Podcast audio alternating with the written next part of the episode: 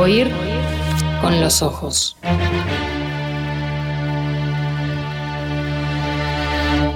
Temporada 5. Bajo los efectos de la lectura. Oír con los ojos.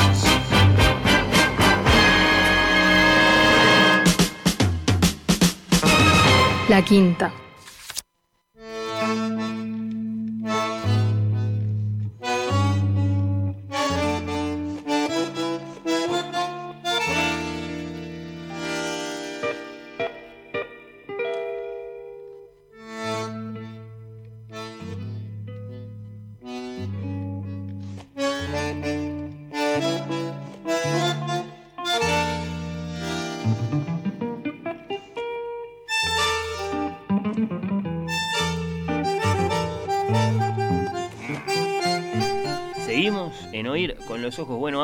Rafael, qué polvoriento volumen nos vas a bajar hoy del último. Ana Kelly, perdona que te lo diga así, pero me contagia la música. Eh, eh, eh, van a ser más de uno, eh, que de alguna manera terminan siendo el mismo, pero en realidad son metamorfosis de un libro que es el punto de partida de, Bien. De- de lo que quería este, presentarles hoy. Tu promesa era un libro, Sí. digamos, mm, que, que operó sobre la realidad de manera muy, muy, muy, muy grande, muy sorprendente incluso. Sí, es porque es un libro este, en, la, en, en la síntesis este, eh, un poco Efectista. e- efectista y Ahí va. excesiva, como, como, como suelen ser este, las síntesis, por lo menos las mías.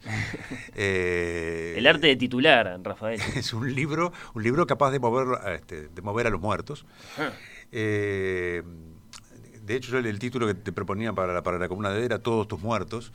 Este, y esa es otra cosa este, también muy, muy italiana, ¿no? Este, porque uno de los insultos más fuertes este, que uno puede este, proferir en italiano es mortacci tua, es decir, todos tus muertos. enrostrarle a alguien su prontuario. Sí, este, sobre todo en algunas regiones de Italia más que en otras, este, pero... Este, Imagino que como metáfora, ¿no? Es Eh, en realidad no sabría decirte mucho. todo lo malo que has Este, hecho en tu vida, todos tus muertos. Todos tus muertos. Este, y porque la idea en el fondo es eh, eh, no será quizá este, el tema más, este, más festivo que uno puede imaginar, pero tampoco es un tema este, eh, triste necesariamente. Eh, son los cementerios. Hmm. O sea, este, para decirlo de otra manera, la relación entre los vivos y los muertos en una sociedad. ¿Qué hacemos con los muertos? ¿Qué hacemos con los muertos? Que tiene eh, una muy larga historia. Yo traje acá un libro que es un clásico de la, lo que se llama Historia de la Muerte, eh, que es eh, la traducción al español este, de un libro originalmente publicado en francés, El hombre ante la muerte, de Philippe Ariès, en una edición de Taurus. este, de una producción historiográfica que en, Francia en particular ha, dado mucho, con este, trabajos que siguen produciéndose hoy este, y sobre dos grandes pilares, este, dos grandes referencias clásicas. Una es Philippe Ariès y el otro es este otro historiador llamado Michel Bauvel, que también es el autor de varios libros sobre eh, la historia de lo funerario, por decirlo de alguna manera. Un libro este, imagino, lleno de sarcófagos, de piras. Y este, en realidad este libro es este son las actitudes ante la muerte. Es una historia de las actitudes ante la muerte en Occidente. Eh, Está perdón, ahora me, me dio curiosidad. ¿Está identificado el momento en que empezamos a enterrar a los muertos? mm, bueno, este ¿Siquiera vagamente? Es, es una, una buena pregunta. No, no creo que esté identificado con, con, con gran precisión. Hmm. Eh, pero, pero sí hay discusiones acerca de enterrar o no a los muertos y para qué y por Claro. qué y dónde. Eh, por ejemplo, eh, si uno eh, conoce este, la, la obra de, de Agustín de Hipona, eh, conocido en el barrio como San Agustín. Sos malo. Le Eh. decís Agustín de Hipona a San Agustín. Bueno, era su nombre, digo, después que murió le dijeron que este señor era santo, digo, pero él era Agustín de Hipona. No solo era su nombre, sino que Agustín tuvo una juventud muy calavera. eh, Muy lo- lo calavera. hemos- Lo, hemos contado en este programa. Absolutamente, un señor del norte de África, Por eso, recordemos claro, además. por eso después escribió sus Este, famosas confesiones. Esas confesiones, este, digo, cuando este, ya no le daba el cuerpo para seguir siendo calavera, dijo, vamos a arrepentirnos que queda bien. Eh, y escribió, entre otras cosas, un, un- un libro cuyo título en latín es De cura gerenda pro mortuis, es decir, del cuidado que ha de tenerse con los muertos, y donde sostiene eh, que enterrar a los muertos no es este, no es una necesidad, que, que no es una necesidad de los muertos y que tampoco es una necesidad de Dios, es una necesidad de los vivos. Que, que, este, que este, dentro, y, y con mucha lógica, es decir, ¿qué, qué importa que, los, que los, las personas cuando mueran queden por allí a merced de este, animales o de, del deterioro de los cuerpos? Este, porque de todas maneras esos cuerpos están prometidos a la resurrección y, este, y eso es, este, este, está en manos de Dios y que por lo tanto ¿Y qué proponía Agustín? no proponía nada en particular, pero simplemente explicaba que el, el tema del, del culto a los muertos, sea cual fuere, el enterrar las tumbas, Sí, sí. Este, de rendirles, no, Era esencialmente vano. no es algo este, que deba este, considerarse como una obligación cristiana, que no, no define al cristianismo, precisamente porque en el fondo este, no, no, no contradice nada, ninguna, este, ningún elemento fundamental, este, y en particular este, no, no pone en riesgo de manera eh, alguna la eh, resurrección, que es la resurrección de los cuerpos, que forma parte del credo, del credo cristiano. Eh, ahora, antes de, Agustín, en las sociedades que solemos llamar este, clásicas, en Grecia, en Roma, en fin, Sí. eh, existían este, lugares específicos para las sepulturas alejados de las ciudades. En, la cultura helénica y helenística hay una idea de impureza asociada con los muertos, eh, digamos, el contacto con los muertos este, es este, negativo. Y a lo largo de la Edad Media se va produciendo, europea, se va produciendo un fenómeno inverso, es decir, los muertos pasan a convivir con los vivos. Y eh, los lugares de, de entierro son dentro de las propias ciudades, no fuera como en, como en- en- en Grecia o en Roma eh, antiguas, sino incluso en lugares de culto, dentro de las iglesias, Sí. en el entorno inmediato de las iglesias. Y eso llega a un punto eh, de, nueva transformación en el momento en el que me interesa este, partir hoy. Y eh, estamos hablando de la segunda mitad del siglo XVIII y más específicamente eh, de los años 1770. Con un libro al que voy a volver este, dentro de unos minutos, pero que desde ya este, comento, menciono, eh, publicado en Módena en 1774, cuyo título es Saggio intorno al luogo del seppellire. Eh, o sea, ensayo sobre el lugar de las sepulturas. Eh, 1774 El título clarísimo. muy claro, eh, aunque se publica de manera anónima, pero todo el mundo sabía quién era el autor. ¿Y eso por qué? Eh, a, eso, a eso vengo en un Ah, segundo. Eh, porque el autor de este libro, un libro no llega al centenar de páginas, es un personaje interesantísimo que eh, se llamó Scipione Piattoli. ¿Quién es este Piattoli? Es un individuo nacido en Florencia en 1749, un religioso de la Orden de los Escolapios. Eh, la Orden de los Escolapios, este, su nombre oficial es Orden de los Clérigos Regulares Pobres de la Madre de Dios de las Escuelas Pías. Es un nombre demasiado largo, que Escolapios este, también se les llama piaristas o casalancios, este, de acuerdo a los lugares, pero en fin, es alguien que está en una orden religiosa, es decir, es un religioso, eh, que eh, deja la orden a quien se le autoriza, este, se lo dispensa de sus votos en 1773, que es masón, que forma parte de una logia masónica en Módena eh, llamada Secura Fides, y que fue en Módena también entre 1772 y durante 10 años, hasta el 82, profesor de Historia Eclesiástica y de Lengua Griega en la universidad. Ser masón, perdón, Rafael, en ese momento lo sabemos por Mozart, por ejemplo, no es lo mismo que ser masón hoy. No, no, es, este, es mucho más interesante en aquella época y mucho más importante para muchas cosas este, ser masón en esa época que, que serlo hoy.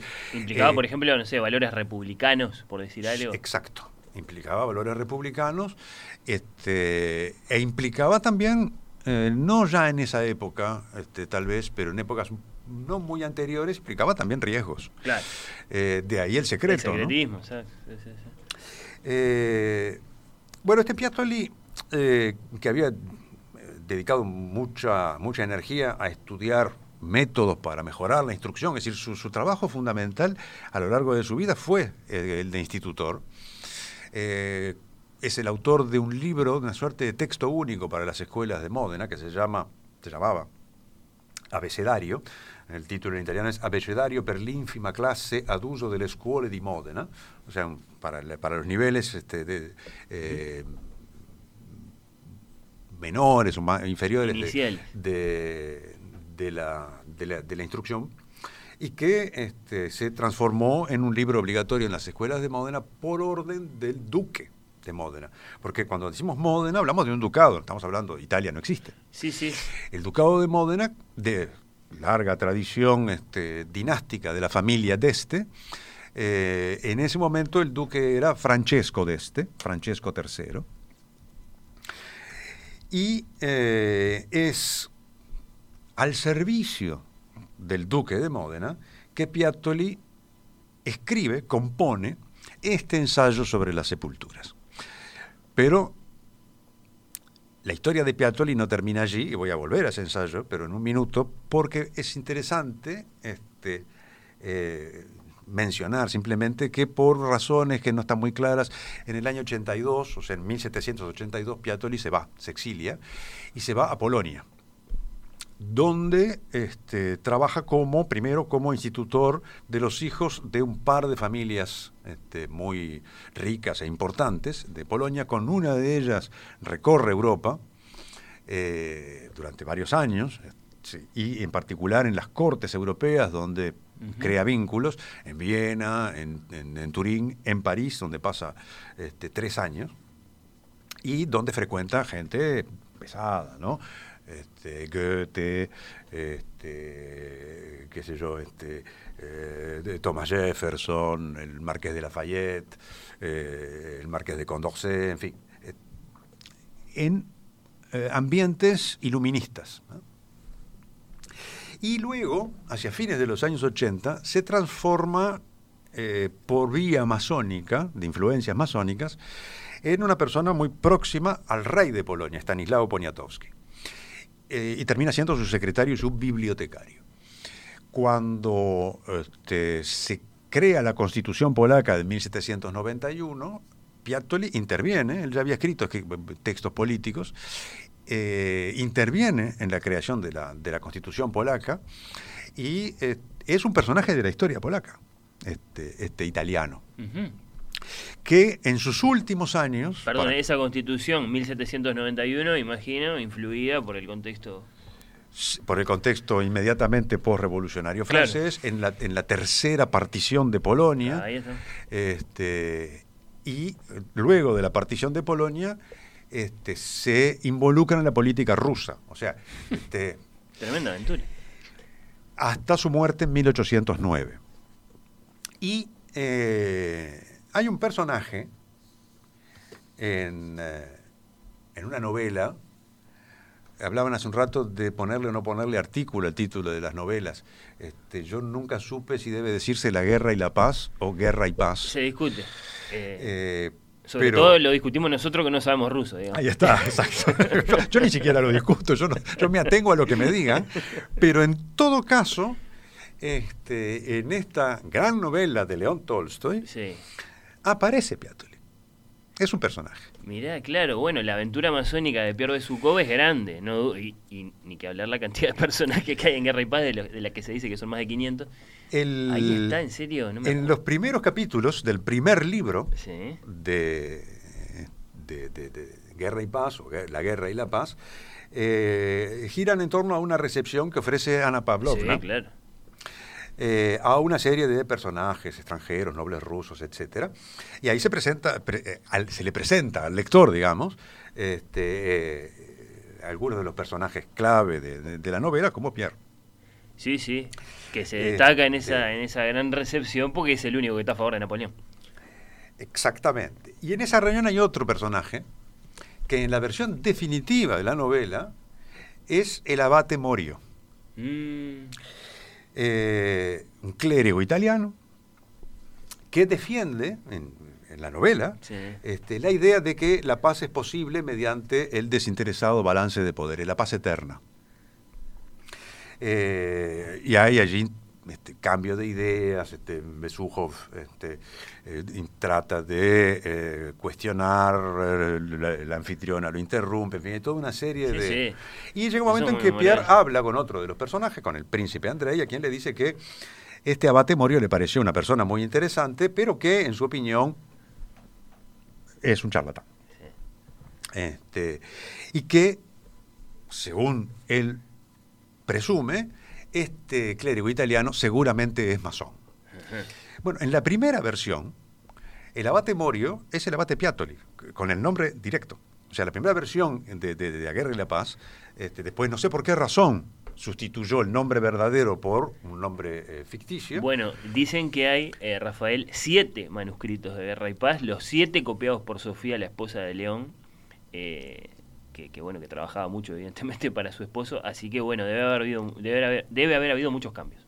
Este, en todo caso, este, este personaje, este oscuro abate este, eh, de una orden que este, es un maestro, este, digamos, este, que tiene una, una vida bastante aventuresca y que termina llevándolo a meterse en historias políticas y en, en, este, y en intrigas este, entre masónicas, Sí. reformistas, iluministas, Filantrópicas. en- prácticamente por toda Europa y que termina en Rusia y que finalmente aparece bajo este, la identidad del abate Morio en, eh, en eh, La Guerra y la Paz, es entonces, y aquí sí vuelvo a mi, a mi punto de arranque en esta historia de los cementerios, es el autor del ensayo en torno al lugar de las sepulturas, que eh, se publica entonces en 1774 a raíz de una serie de episodios que empiezan tres años antes. El duque de Módena, Francesco eh, III, de este, eh, impulsa una reforma funeraria con un proyecto de crear dos cementerios extramuros, fuera de la ciudad, en el año 71. Eso finalmente termina siendo reducido a un solo cementerio y se elige para su eh, implantación la localidad de San Cataldo. Y este cementerio se construye, está terminado básicamente a fines de 1773. Había habido alguna resistencia frente a esta idea, pero la tormenta se desata cuando en, eh, a comienzos del año siguiente, o sea, en el 74 ya, el eh, duque convoca al principal órgano de gobierno, la Tábola di Stato, y les anuncia que eh, tiene la intención de no admitir ninguna sepultura en las iglesias de la capital, salvo algunas excepciones. Los príncipes de la, de la Casa Soberana, el obispo y alguna cosita más. Tenemos que pensar que este duque tenía conciencia sanitaria, Rafael. Eh, sí, exacto. Bien. Es un tema sanitario, no es solo un tema sanitario, pero forma parte del asunto. Este, el- y eso, digamos, ese anuncio, que es una decisión grave, porque ataca los privilegios de la aristocracia, eh, de ser enterrados este, de lugares diferentes que el populacho. Y asegurarse un viaje al otro lado con, con todas las comodidades. Y este, lugares donde en general hay mayor cantidad de rezos, que, es- que este, contribuyen a la salvación de- del alma, en fin, es toda una, una serie de consideraciones, pero el duque, eh, en fin, trata de eh, apaciguar los ánimos y convoca a la magistratura de, de salud, la magistratura de sanidad. Le pregunta a los médicos, este, bueno, díganme. Al gach. Este, exactamente, Sí. al gach, al gach de- de- del duque Francesco. Este, y los médicos se mostraron un poco reservados sobre la posibilidad de enterrar tantos cadáveres en San Cataldo sin correr riesgos sanitarios graves. ¿Qué hace el duque Francesco? No les da pelota. Cualquier similitud con la uruguaya contemporánea es pura coincidencia. Este, y eh, decide encargar, de manera, este, por supuesto, no, no pública, eh, a este eh, Scipione Piattoli la redacción de un panfleto en defensa de su proyecto. Y eso es el saggio en torno al luogo del Seppellire. Es, son 100 páginas de defensa e ilustración de la necesidad de que el proyecto se realice, lo cual termina ocurriendo. Detrás de, como tantas veces, detrás de, de- de tantas horas, lo que hay es un encargo político. Un Yo encargo. siempre pienso en la Eneida de Virgilio, pero bueno, claro, sí, sí. Mirá por dónde Esto es un encargo político. Insisto, cuando se publica, el- el- el- se publica este, únicamente con, con el título y el año de publicación, no tiene este, eh, indicación de editor, no tiene nombre de autor, pero inmediatamente todo el mundo sabe de quién, de quién se trata. eh, en un texto que se compone básicamente de dos partes. Una que es una, este, un ensayo histórico, donde Piattoli repasa las costumbres funerarias de los celtas, los egipcios, los griegos, los romanos, para mostrar que esta gente enterraba lejos. Y la segunda parte es bastante confusa en el fondo, son los argumentos médicos, científicos, confusa en el sentido de que maneja información, pero la maneja de manera un poco desprolija, no muy... Perdón, Rafael, ¿qué tanto había, en una, en una frase no te quiero No, no, desviar, eso- de- ¿qué tanto había pegado la, la ilustración, digamos, el, el- el enciclopedismo? En, porque sabemos poco de Italia en el siglo XVIII, sabemos más de Francia, de Inglaterra. Es mucho, en Mm. realidad. Este, las, en particular, este, todo el movimiento masónico italiano, en algunos lugares más fuerte que en otros, este, tuvo una importancia muy grande. Lo, lo primero que, lo primero que, por supuesto que en Roma quizá no tanto, pero lo Claro. primero que me viene es Nápoles. Nápoles es, este, es un hervidero de logias masónicas eh, y de desarrollo del pensamiento iluminista. Y en Módena también. O sea, este Francesco de este es un representante este, muy típico de eh, lo que en su versión ibérica se llamó el despotismo ilustrado. Bien, está. Eh, es decir, el, el- el- la iniciativa esta del, del duque, que pasa por arriba de todo, de la tabla di Stato, de los médicos, de la magistratura de salud, es una iniciativa que se inscribe en un pensamiento iluminista que no solo está basado en consideraciones sanitarias, porque acá también eh, atenta, o sea, la reacción, o sea, los médicos dicen, che, esto es peligroso desde el punto de vista de la salud. Pero en realidad el problema que se planteó es que los aristócratas iban a ser enterrados en el mismo lugar que este, cualquier atorrante. Era un proyecto ballista ese- de Entonces, este señor. Entonces. quizá de alguna manera pueda decirse así. Es decir, hay de alguna manera no la abolición de los privilegios, pero sí se atenta contra ciertos privilegios que simbólicamente son fuertes. Eh, inmediatamente, eh, a la publicación de este ensayo, pocos meses después, se publica un panfleto contra. Hmm, O sea, aparece la, el contraataque. Sí, sí, la respuesta. Con una cosa este, interesante, es que ese contraataque, estamos hablando de un libro del año 75, ese contraataque incluye el texto original. O sea, es como si se reeditara con notas críticas. Citar tweets se dice eso ahora. Algo así. sí. El, ¿Qué es lo que, que este libro se llama además, este, igual que este, Saggio en torno al luogo del Seppellire, nueva edición con notas críticas. Y esas notas críticas son sobre todo sobre la primera parte, no se meten mucho en los asuntos, este, en los asuntos médicos, pero son críticas duras, fuertes, eh, que eh, descolocan Hmm. a Piattoli, a quien identifican claramente, eh, como el autor del, del- del ensayo original. Se le notaba. Y entonces Piantoli lo que, lo que piensa en un primer momento es en responder a su vez. Y el, el duque dice no.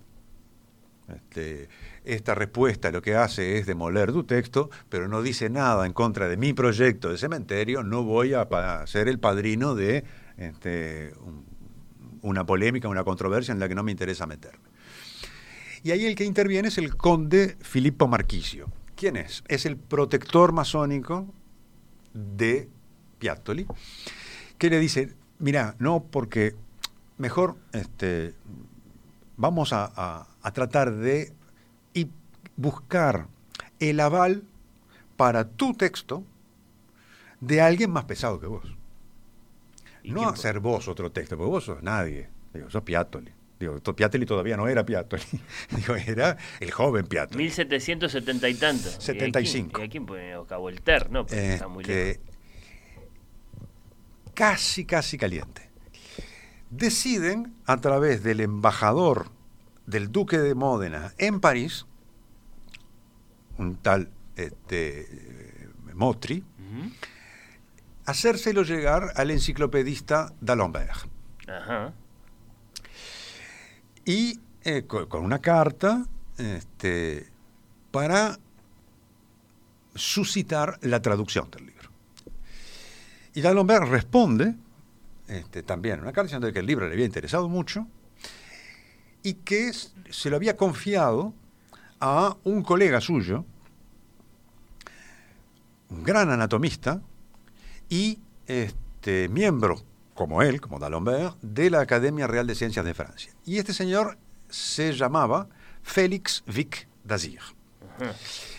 Tipo muy joven, tipo de 28 años más o menos, que en ese momento estaba terminando una actividad de dos años encargada por la monarquía de combate a epidemias este, bovinas en varias regiones de Francia y cuyo resultado, el resultado de, ese combate, esas, a estas episodias, este, resultado positivo, le habían controlado eh, al cabo de dos años, le había, eh, digamos, permitido concretar un proyecto que era el de, a, este Vic que era el de la creación de una institución sanitaria monárquica encargada de controlar los asuntos de salud del reino, con él al frente. Y esto se llamó Sociedad Real de Medicina, que se crea en el año 76.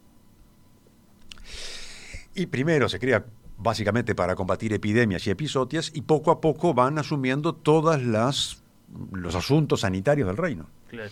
Eh, perdón, Eh, Rafael, pero volviendo un instante al siglo XXI, sí. estamos por ahí cerca de un, digamos, estamos en un momento importante para la historia de las vacunas. Por supuesto, estamos a 20 años de Jenner. Sí. Y estamos ya, en, eh, a mucho menos de 20 años, del antecedente, porque se ha recordado mucho a Jenner con esto de las vacunas, hago un pequeño paréntesis. Sí. Hay que recordar a Lady Montague. Lady Montague, que es una aristócrata inglesa que vivió varios años en Turquía, fue la que observó cómo los campesinos turcos se frotaban Ah, con el está. pus de las vacas y fue la que introdujo eso en Inglaterra que, y a su vez la que inspiró a Jenner para lo que en la versión de Lady Montague se llamó inoculación curativa y se llamó después vacuna en el caso de, de- de Jenner. O sea, estamos en, esas, en, esos, Sí, sí, sí. en esos momentos. Eh, con una serie, con ideas médicas que tienen mucho de neo-hipocrático, es decir, una, una, una importancia muy grande que se le atribuye a las condiciones ambientales, Mm. a la calidad del aire, a las aguas. Y este, por lo pronto la Sociedad Real de Medicina toma bajo su control las aguas este, termales, el control de las aguas termales. Eh, en fin, es una suerte de órgano extendido en todo el territorio, con médicos en cada pueblo, provincia, este, que hacen eh, informes y hacen, este, transmiten la información al cuerpo central de la Sociedad Real de Medicina que está en París, en el Palacio del Louvre.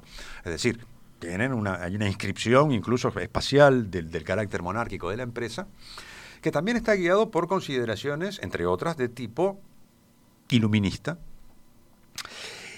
Y en esas preocupaciones entra mm, casi que naturalmente todo lo que tiene que ver con las inhumaciones y con lo que se llama el mefitismo. Es decir, los miasmas perjudiciales para la salud que emanan de los cuerpos en descomposición. ¿Y qué es lo que hace eh, Vic Dagir?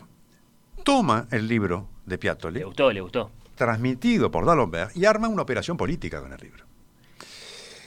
Le encomienda la traducción del italiano al francés a un abogado, un tal Quillet,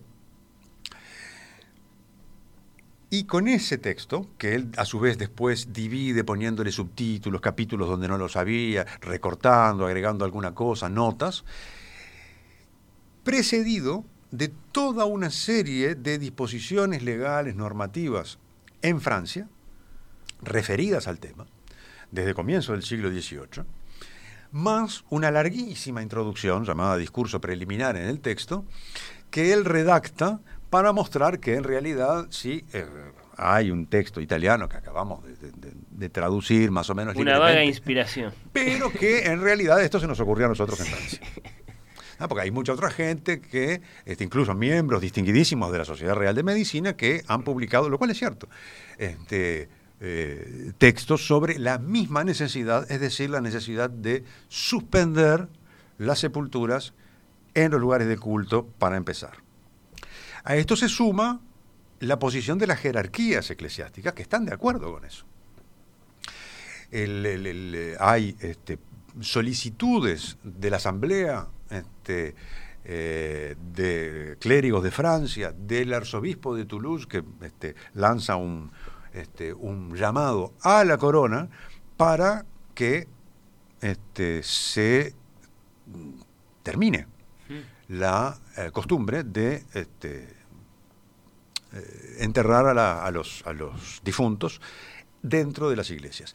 Lo cual muestra que la resistencia a esto no es una resistencia de la iglesia, sino una resistencia de algunos eclesiásticos de los rangos inferiores. Es decir, el cura de campaña está en contra, porque sus fieles están en contra y las élites intelectuales, incluso la propia monarquía, están a favor. Es decir, que ahí las aguas no se dividen entre este, el impulso sanitarista de la razón del siglo de las luces contra este, las resistencias de la iglesia, sino que este, ambos bandos están este, atravesados por eh, Distintos fisuras intereses, y claro, distintos sí. tipos de intereses en función del lugar que ocupa cada Sí. uno. En todo caso, Más allá de que todos estos tipos de Alenber y compañía eran todos muy anticlericales. por y- supuesto. y- sí, sí, sí, sí. Y, y le ponían un poco de sal y pimienta, imagino, a, a la- a las razones científicas detrás de su proyecto. Sin duda. Ahora, no puede decirse lo mismo de la monarquía. Y sin embargo, la monarquía francesa, en 1776, promulga una declaración, una declaración real, en Versalles, según la cual se prohíbe de ahí en adelante el entierro en los lugares de culto, excepto en París. En todo el territorio del reino, excepto en París. Nos guardamos en un lugarcito para nosotros. Porque París es complicado. Y es complicado, entre otras cosas, porque hay mucha gente. Ahora bien, este libro, que este, es, digamos, la, transformación del libro de Piattoli por Vic Dagir, cuyo título es Ensayo sobre los lugares y los peligros de las sepulturas, y después sigue todo un título, este, un subtítulo muy largo, que termina publicándose en 1778, juega un papel importante porque es un libro que lo escribe Vic Dagir, o que lo compone más bien, porque hay cosas que escribe él y después están las otras cosas, incluido el ensayo de Piattoli adentro, y lo hace imprimir y difundir a título de la Sociedad Real de Medicina, es decir, le da un carácter institucional que es político en ese caso porque es una institución monárquica. Y esto va a llevar a que la presión crezca de manera tal de alcanzar la realidad de París hasta este, que se produce un accidente, habrá que ver si es un accidente o no, en el principal cementerio de París, que es el cementerio de los Santos Inocentes, que existía desde la Edad Media y que, a, a fuerza de ir enterrando gente, eh, ya el- el- el- al interior del cementerio el piso estaba a dos metros y medio por encima de la altura de la calle. ¿ah? Eh, y en, este, un día se derrumba la pared del sótano de un restaurante lindero y arrastra restos humanos Qué por el, escena. por el peso. Eh, lo cual genera un- un- una crisis. este, por justamente la, la idea de que eso, desde el punto de vista sanitario, es peligrosísimo. Y ahí se cierra. La, la monarquía decreta que se cierre el cementerio. Estamos en 1780. O sea, dos años después de la publicación del ensayo francés. ¿Y Luis XV se metía en algo en todo esto o, le iban cada tanto con algún reporte? Porque no lo nombraste, no, No tendría mucho que ver. Eh, no, eh, ya estamos en 16 ahí, ¿eh? estamos en el, en el- en el último de los muchachos. Ya, ah, ya estamos en Luis XVI, acá. Este, bien, bien, bien. el- Bueno, estamos en ese periodo. Pero estamos ¿no? en ese periodo. Sí, sí. Este, para ahora me, me- hiciste, venir la duda si ya se había muerto. Este, sí, sí, sí, ya estamos en el 16. Luis XV muere en el 74. Este, en mayo, más precisamente, si la memoria no me falla. Eh, o sea que en este momento ya estamos con Luis XVI. Que eh, decreta entonces el cierre de los cementerios parisinos, en particular de ese cementerio gigante desde el punto de vista de lo que es la estratificación. Estamos hablando de siglos de sepultura. Y esta historia termina cuando, más allá del cierre, se decide sacar a los muertos de ahí. Porque una cosa es que ya no se entierre y otra cosa es trasladar las tumbas. Bueno, Ay, ay, ay. el cementerio de los inocentes, la Sociedad Real de Medicina, con el librito este abajo del brazo, van a hacer una inspección en el año 85 del estado del cementerio y a partir de ese momento se decide trasladar a los, sacarlos a los muertos. Y eso se va a hacer durante 15 meses en carreta nocturna Ay. diariamente llevando los restos secos, es decir, los huesos, ¿no? los osarios, este, para en una profundidad de un metro y medio, ya para ahí para abajo no seguían. Se demuele la iglesia de los Santos Inocentes y ahí se crea un mercado que fue desde entonces y hasta 1970 el mercado central de París, Leal, donde hoy hay un centro comercial horrendo, pero donde queda una placita cuadrada que se llama Plaza Joachim du Bellay, que Para es recordar lo que había ahí. este, para recordar que allí era el cementerio de los eh, inocentes. Pero no termina allí la historia. Porque mientras estaban inspeccionando el cementerio de los inocentes para hacer el, el traslado, en España, en 1785, Ujú. se publica un libro cuyo título es Pruebas de ser contrario a la práctica de todas las naciones y a la disciplina eclesiástica y perjudicial a la salud de los vivos, enterrar los difuntos en las iglesias y los poblados, por don Benito Bailes. Este Benito Bailes es un matemático y arquitecto eh, catalán que lo que hace es tomar el libro de la Sociedad Real de Medicina francesa, o sea que venía con el Sí, Piattori sí. adentro, Y volver a versionarlo. volver a versionarlo, lo hace traducir, etcétera, y le agrega documentos referidos al caso español. Es decir, que es, de nuevo, es el mismo libro, con el mismo propósito, una operación semejante, pero con una, llamémosle, una economía del impreso diferente, eh, donde este, se insertan, eh, ya sea este, eh, opiniones de personas importantes, en este caso, por ejemplo, de España, este, más disposiciones legales que podrían haber existido, u otras, para colocar ese libro como el elemento desencadenante de una acción política o para que contribuya a que esa acción política se concrete finalmente. Imagino que este último libro de Rafael habrá sido muy importante para la historia de nuestros cementerios, si, si, si vamos a hacer ese, ese, ese cruce del Atlántico. Bueno, pero cruzó antes, antes, que, antes de llegar a nosotros. Porque en 1812, en Río de Janeiro, se publica el perdão por mi português, ensaio sobre os perigos das sepulturas dentro das cidades e nos seus contornos. No, bueno. Río de Janeiro, Hermoso. impresora regia, 1812, por orden de Su Alteza Real. Acá, una vez más, la decisión, estamos hablando siempre del de la Sociedad Real de Medicina de Francia, pero adaptado al, a la corona portuguesa Sí. en ese entonces, en Río de Janeiro, como sabemos desde 1808, este, y por orden de Su Alteza Real, es decir, el regente Juan VI, porque la mamá, que era la reina, estaba ya este, orbitando, este, eh, no, no- no creo que se le hubiera diagnosticado Alzheimer en aquella época, pero algo parecido podría llegar a haber tenido. En todo caso, no estaba en condiciones de hacerse cargo de las cosas, y es Juan VI como regente el que ordena la publicación de esto y podemos imaginar que si es la autoridad monárquica portuguesa en Brasil la que dice, muchachos, traigan el ensayo de Vic Dazin, tradúzcanlo, que viene con Piatoli además adentro y pónganle todo lo Sí, necesario. bueno, Piatoli hablando de enterrar ya lo habían recontra enterrado, nadie Claro,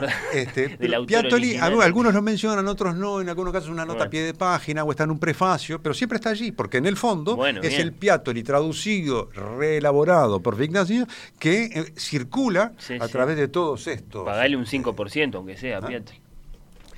Y que de Río de Janeiro se va para el norte y en Nueva York, en dos años consecutivos, en 1823 y en 1824, vuelve a hacerse exactamente lo mismo.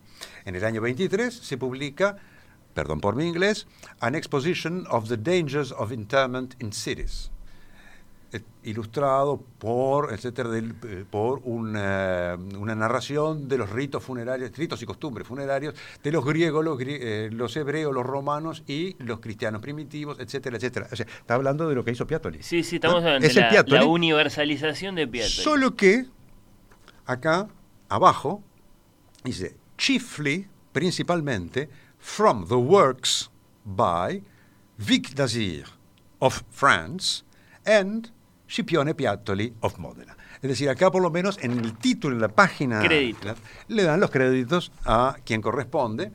En, en Nueva York, el, el- el autor de, de- de esta composición nueva de libros es Félix Pascalis, que es francés, pero que vive en Nueva York desde hace unos años, en ese momento, francés provenzal. Y al año siguiente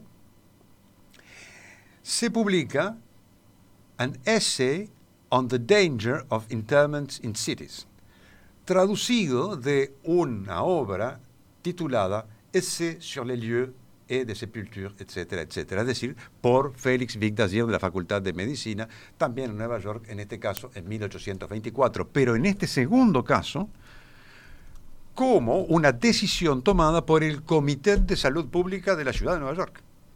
Es decir, acá también son las autoridades las que deciden que este, se publique este libro para acompañar siempre el movimiento.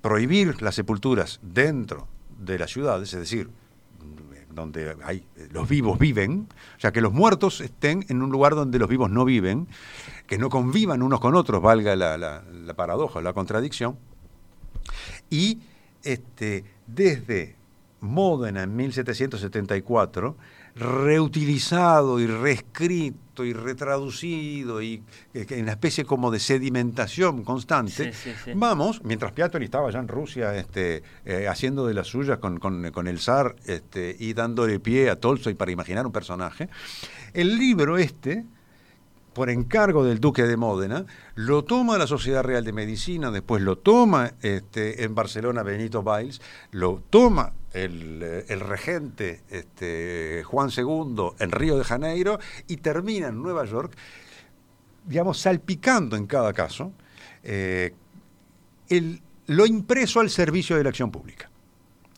y produciendo efectos. Y terminemos. ¿Cuál es el cementerio más antiguo de la ciudad de Montevideo? Para los oyentes, que todavía que me estén soportando a esta altura aún. El central, no, no sé. Es el segundo. El más antiguo es el cementerio británico, que no, está donde, no estaba donde está hoy. Hoy está en el buceo. El Sí. cementerio británico estaba donde hoy está la Intendencia Departamental de Montevideo, ahí 18 y Ejido. 1825. Es decir, que cuando se publica la última, por lo menos la última de que yo tengo conocimiento, de estas versiones en Nueva York, de lo que en su origen fue el Piattoli, 1824, se estaba a pocos meses de que se constituyera el primero de los cementerios aún existentes, aunque no en el mismo lugar, en la ciudad de Montevideo, y en ese momento un cementerio extramuros. Claro. Como lo fue también el cementerio central, precioso lugar. Eh, o sea, recomendar visitar cementerios puede parecer una cosa bastante excéntrica y quizá, pero no, este, la riqueza artística que hay en el cementerio central de Montevideo vale la pena que se la conozca. vale la pena visitar ese cementerio. Eh, y después vinieron los otros. Hoy están dentro de la ciudad, pero porque la ciudad, los englobó. Así como en muchas otras ciudades, en el caso de París, eh, muchos cementerios quedaron adentro, porque hoy se puede visitar el cementerio del Père Lachaise, el cementerio de Montparnasse, el cementerio de Montmartre, y así, pero están dentro. Solo que eso, en el momento en que se crearon, estaban afuera. Y un último dato.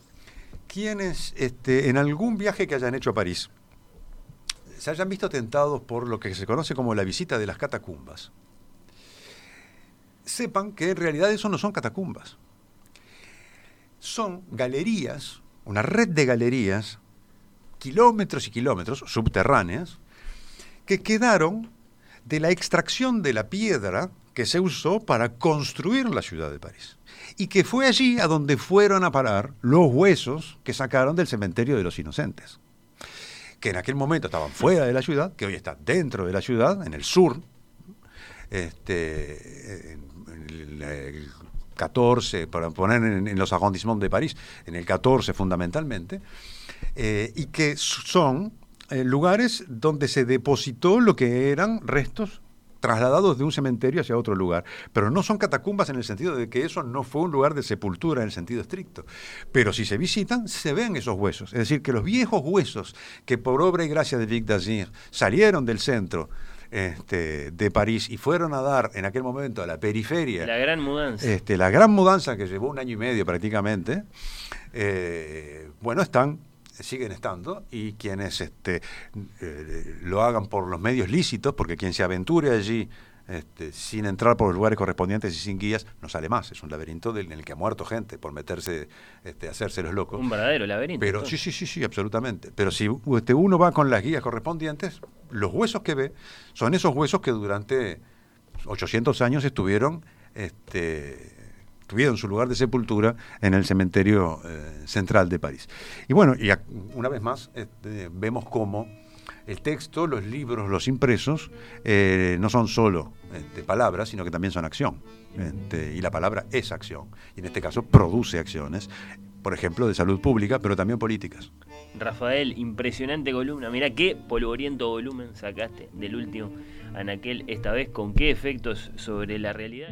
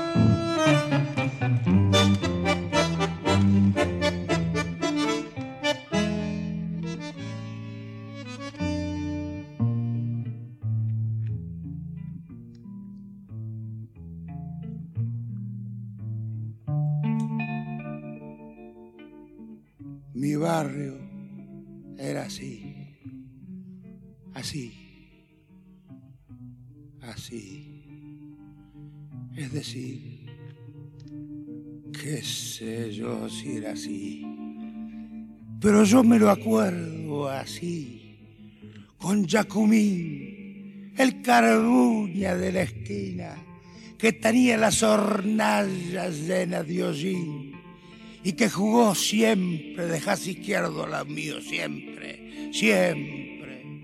Tal vez para estar más cerca de mi corazón.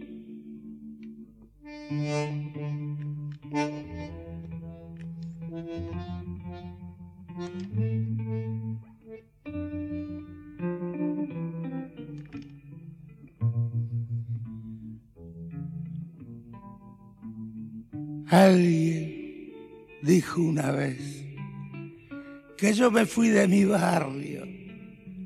¿Cuándo? ¿Pero cuándo?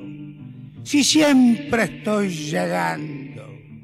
Y si una vez me olvidé las estrellas de la esquina de la casa de mi vieja, titilando como si fueran manos amigas, me dijeron, gordo, gordo, quédate aquí, quédate.